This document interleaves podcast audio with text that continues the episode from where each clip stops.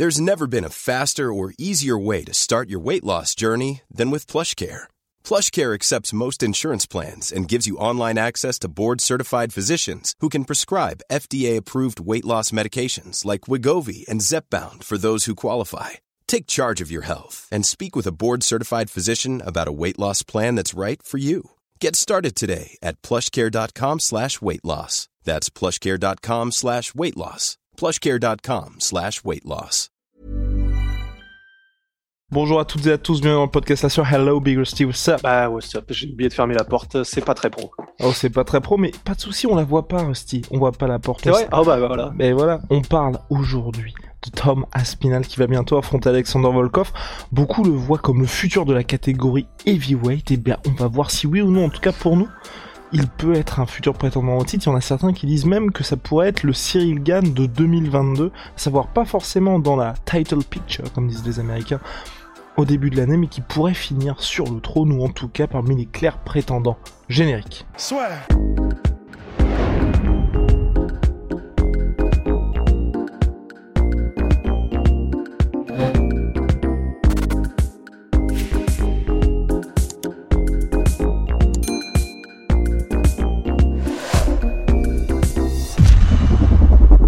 Thomas Spinal, main event à l'UFC Londres le 19 mars, mars, prochain face à Alexander Volkov. Rust, est-ce qu'on commence à être dans la hype ou pas, sachant que je, je préfère préciser, c'est un partenaire d'entraînement de Darren Till. bah en fait, c'est un partenaire d'entraînement de Darren Till et il fait partie d'un gym que j'affectionne particulièrement, qui est donc la Team Carbon et qui est géré par. Oh non, c'est pas possible. Qui est géré par euh, Jay, euh, pas Jay, euh, Monsieur Heron. Monsieur Heron. Colin. Colin Heron. C'est ça, oui, Colin Heron. Et que j'adore. Juste, on dirait, enfin vraiment, on dirait un Space Marine. Le mec, t'as l'impression qu'il est taillé à l'épée. Euh, c'est génial. Et surtout, euh, il est, j'adore. Il est très calme et il est méthodique dans ce qu'il fait, au-delà de, de, de l'émotion que je viens de donner. Total. Mais en fait, c'est une équipe que j'apprécie beaucoup. Et surtout, ce qui est vraiment intéressant, ce qui est vraiment intéressant, c'est qu'ils ont un, tu sais, un petit peu comme Mike Passonnier pour le kickboxing, ils ont une mentalité particulière en fait à la team Carbon. Et en fait, ça se reflète dans euh, les processus entre guillemets d'écrémage qu'ils mettent, en place. C'est-à-dire que ah, la, team, euh, comment dire, la team Carbon, elle est connue pour si jamais t'es pas suffisamment dur au mal, bah, en fait, tu ne tiendras pas les premiers entraînements parce qu'ils vont exprès te mettre vraiment dans le mal. Ils vont taper dur, ils vont essayer de te faire du mal, ils vont essayer de te mettre dans le rouge de ouf physiquement dès le début. Parce qu'en fait, et donc la raison pour laquelle je faisais un comparatif avec Mike Passonnier, c'est que Mike Passonnier, c'était pareil. Il était connu pour vraiment, entre guillemets, entraîner ses combattants de manière agressive, en, en, entraîner ses combattants à toujours aller au bout et à avancer et à être hargneux, agressif. Bah, la team Cowboy, c'est un petit peu pareil. Alors, ils sont un peu plus poussés sur genre euh, entraînement, mais comme des malades, ce qui n'est pas forcément l'idéal non plus. On sait que Darren Till est très souvent blessé. C'est et Cain Velasquez, c'était un peu le même délire quand il était en activité, c'est-à-dire que s'entraîner comme un, comme un, comme un, comme un, j'allais dire un truc, mais pas très, euh... mais s'entraîner comme un fou, c'est pas l'idéal non plus. Mais en tout cas, ça révèle une mentalité particulière que j'aime bien malgré tout. Et surtout et que j'ai envie d'ajouter quand même, chez Thomas Spinal, ça ne se, pour l'instant, on n'a pas les mauvais côtés de la team Cowban. Absolument. Et c'est, mais alors, pour euh, entre guillemets, pour euh, pour répondre un petit peu à la question que tu nous posais à tous finalement, mais c'est est-ce qu'on y croit? Bah, en fait, j'ai envie de dire. Là, il y a tous les signes, les, signes annonciateurs positifs, mais je pense que Volkov, c'est parfait comme test pour vraiment savoir si on y croit ou pas. Parce que Volkov, il est encore, entre guillemets, dans la fleur de l'âge pour un heavyweight. Il est extrêmement complet. Il est très dur à mettre au sol, en particulier maintenant, en particulier depuis ces deux dernières années. Et debout, il est, c'est, un magicien. C'est, il, est, trop fort. C'est, magnifique ce qu'il fait. Il est très complet aussi. Il est très physique parce qu'il est extrêmement grand, grand d'allonge. En plus, il kick et il se déplace bien pour un heavyweight. C'est un cauchemar. C'est vraiment un cauchemar. Et, et, le fait que Thomas Spinal se mesure à lui, vraiment, là, on va avoir la jauge. Là, on va vraiment savoir ce qu'est Thomas Spinal. Parce que pour l'instant, on l'a vu, mais c'est normal, hein, c'est le parcours normal d'un heavyweight à l'UFC. Et euh, on l'a vu affronter, entre guillemets, des, anciennes gloires. On l'a vu affronter euh, des Arlovski, on l'a vu affronter euh, pour l'instant des gens qui n'ont pas forcément de nom. Et bah, généralement, la, la, route un peu traditionnelle pour les poids lourds comme ça, c'est bah, on te met face à des gens qui ont un d'abord petit niveau, ensuite on augmente, enfin petit niveau, ça reste l'UFC, hein, tout est relatif. Ensuite, on augmente en mettant des noms pour te faire grimper un peu en comment dire en notoriété, qui sont des noms un peu plus connus des fans, mais qui sont sur la pente descendante. C'est ce qu'il a fait, il a validé aussi. Et après, on commence à te mettre des contenders sérieux. Il était censé affronter Shamil Abdouragimov et le combat apparemment a été euh, signé. Et sauf que l'UFC en fait a dit bah finalement on va quand même te mettre un nom un peu plus bankable et un peu plus haut en termes de niveau parce que bah, c'est un main event à Londres et il est temps, euh, il est temps de, de, grimper un petit peu. Donc ben, est-ce qu'on y croit? Bah, Pour l'instant, oui, mais on n'a pas encore eu vraiment le test qui permet de dire Ah oui, d'accord, ok, c'est ce genre de talent, un petit peu comme c'était le cas avec Cyril lorsqu'il a affronté Volkov. Donc euh, voilà, pour, l'instant, je, me réserve, mais disons, ce qui m'est vraiment euh, à l'aise, c'est que les, tu sais, les flashs entre guillemets de brillance qu'il a eu, genre contre Arlovski, il a été mis un tout petit peu dans le dur en debout.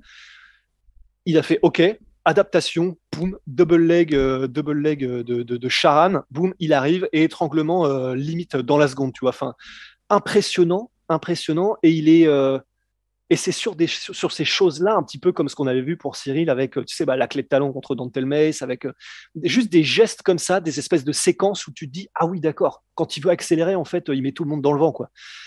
Et donc c'est pour ça que bah, je suis je suis content et je pense que tout le monde l'est parce que là on va voir ce que le talent donne quand il est vraiment mis face à l'adversité. Quoi. On va savoir, mais t'as pas peur un peu quelque part que la marche soit trop pour euh, Thomas Spinal Moi, c'est ce qui me fait un petit peu peur, en le sens où, comme tu l'as dit, il y en a beaucoup qui louaient ses talents en striker. Il a été mis un petit peu dans le dur face à Andrei Arlovski. Il a su changer de niveau face à Alan Bodo. Il avait aussi changé de niveau parce que il y avait un petit peu de danger face au coup de coude potentiel d'Alan Bodo. Ensuite, il l'a terminé par ticket au C'est ce qu'a dit lui-même Thomas Spinal, hein, effectivement. Exactement. Là, moi, j'ai peur qu'avec Alexander Volkov, tu vois, tu passes de quand même Sergei Spivak, Andrei Arlovski à directement un mec qui est top 5. C'est, enfin, l'écart est énorme et qu'en fait, on n'est peut-être pas cette possibilité pour Thomas Spinal de se dire, je vais pouvoir changer de niveau, je vais pouvoir varier parce qu'il va être trop mis dans le. Et moi, c'est ce qui me fait un peu peur. personnellement, j'aurais préféré qu'il ait pourquoi pas quelqu'un comme Jairzinho Rosenstruck comme cap intermédiaire.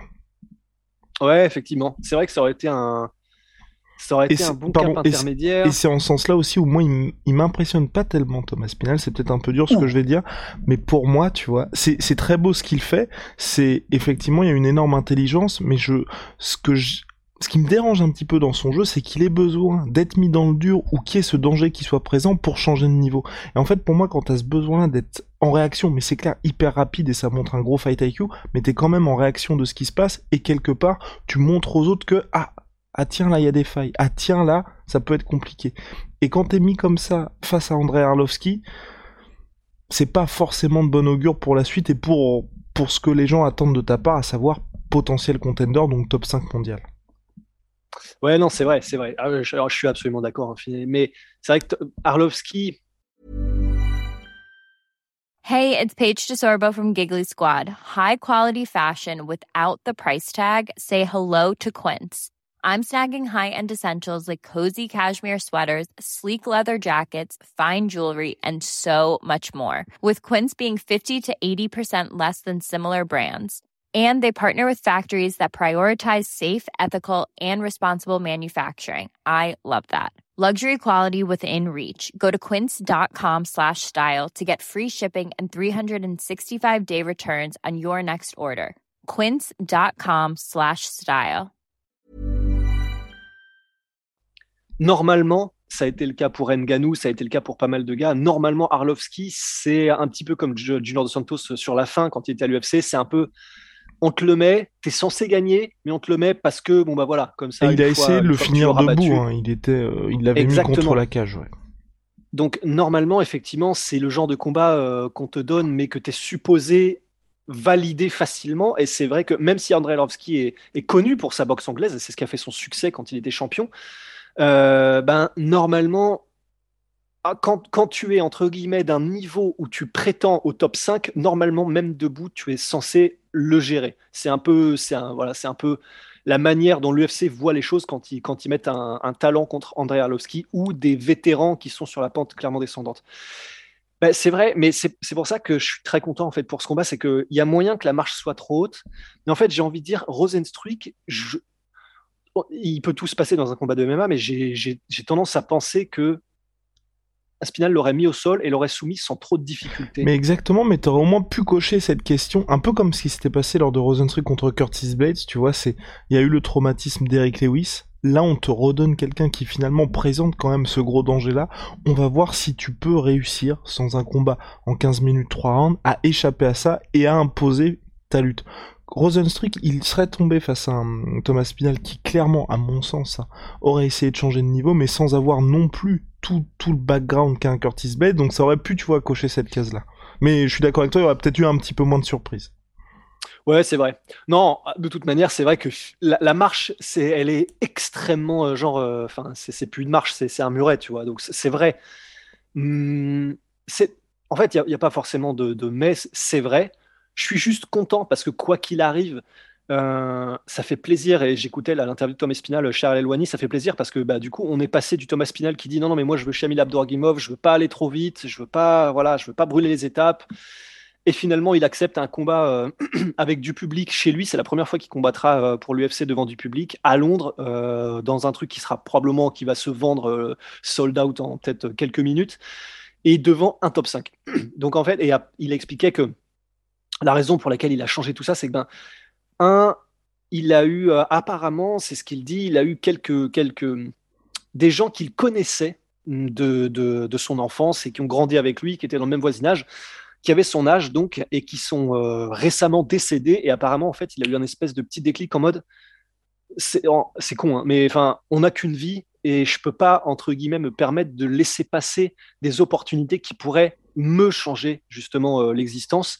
Et du coup, il était en mode, vas-y, enfin, entre guillemets, bas les couilles, ok, on chope les opportunités quand elles arrivent, on avance, on, prend, on, vise le plus haut possible et on voit ce qui se passe. Et franchement, bah, tu vois, on en parlait souvent, mais alors là, tant mieux, quoi. C'est littéralement la meilleure décision et le meilleur changement d'état d'esprit dont on aurait, dont on aurait pu rêver, parce que bah, ça veut dire que là, que ça passe ou que ça casse contre Volkov, euh, il va être catapulté sur le devant de la scène. Il le sait, il le dit.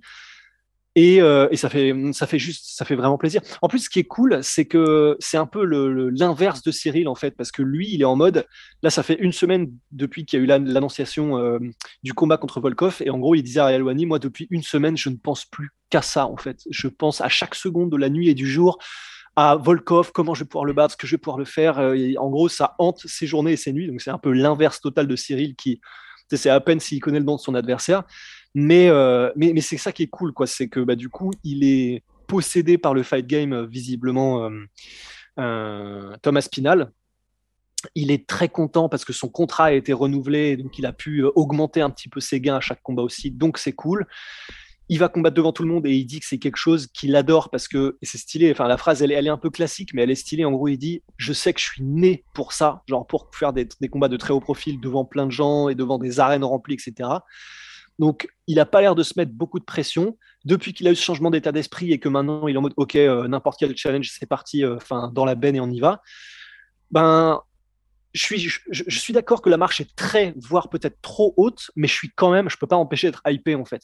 Parce que il lui-même l'est maintenant et il est en mode et il le dit euh, mot pour mot dans l'interview d'Alalwani, je vais montrer au monde maintenant de quoi je suis fait et pourquoi je suis le futur champion quoi. Donc euh, je suis hypé, on peut pas ne pas être hypé quoi. Et puis surtout, ce qui est intéressant avec ce combat-là, c'est qu'on va vraiment savoir de quel bois Thomas Spinal est fait. Puis bon, peut-être qu'on aura un, un, prochain contender. Ce qui est intéressant avec lui, c'est qu'en plus il est anglais. Là, l'événement est fait autour de lui tout ira beaucoup plus vite forcément parce qu'il y a toute une population qui le soutiendra. Donc c'est vrai que pour la suite ça peut être intéressant. Moi j'ai juste vraiment peur tu vois de ça que ce soit la, la marche soit vraiment enfin voilà vous passez de Sergei Spivak à, euh, à, Volkov, qui en plus lui a bien rebondi depuis sa défaite face à Cyril, puisqu'il s'est imposé contre Tibora, qui était en pleine bourre, 5 victoires consécutives. Donc voilà, c'est un peu moi ce qui me ce qui me chagrine avec ce combat-là, mais en tout cas ça montre l'UFC la volonté qu'ils ont vraiment de le faire avancer très très vite, et ouais, voilà, si on l'a dit, en cas de victoire, tout pourrait s'accélérer pour lui. Rusty, on se retrouve très vite pour une nouvelle aventure. Big shout ma Sweet Pea, ma Sweet Protein. Sweet 38% sur tous mes protéines avec le code de la sueur. Venom, sponsor de l'UFC, sponsor de la sueur. See ya.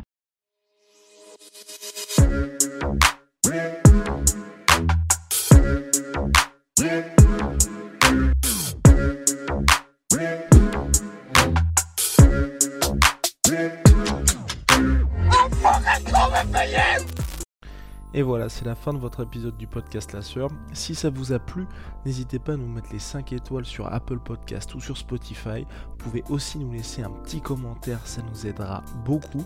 Et si vous voulez aller plus loin avec nous, vous tapez La Sueur sur toutes les plateformes ou sur les réseaux sociaux, vous nous trouverez. Et là, vous nous écoutez très certainement en audio. On est aussi en vidéo sur YouTube, mais également sur Snapchat. Là encore, vous tapez la sueur et on sera là.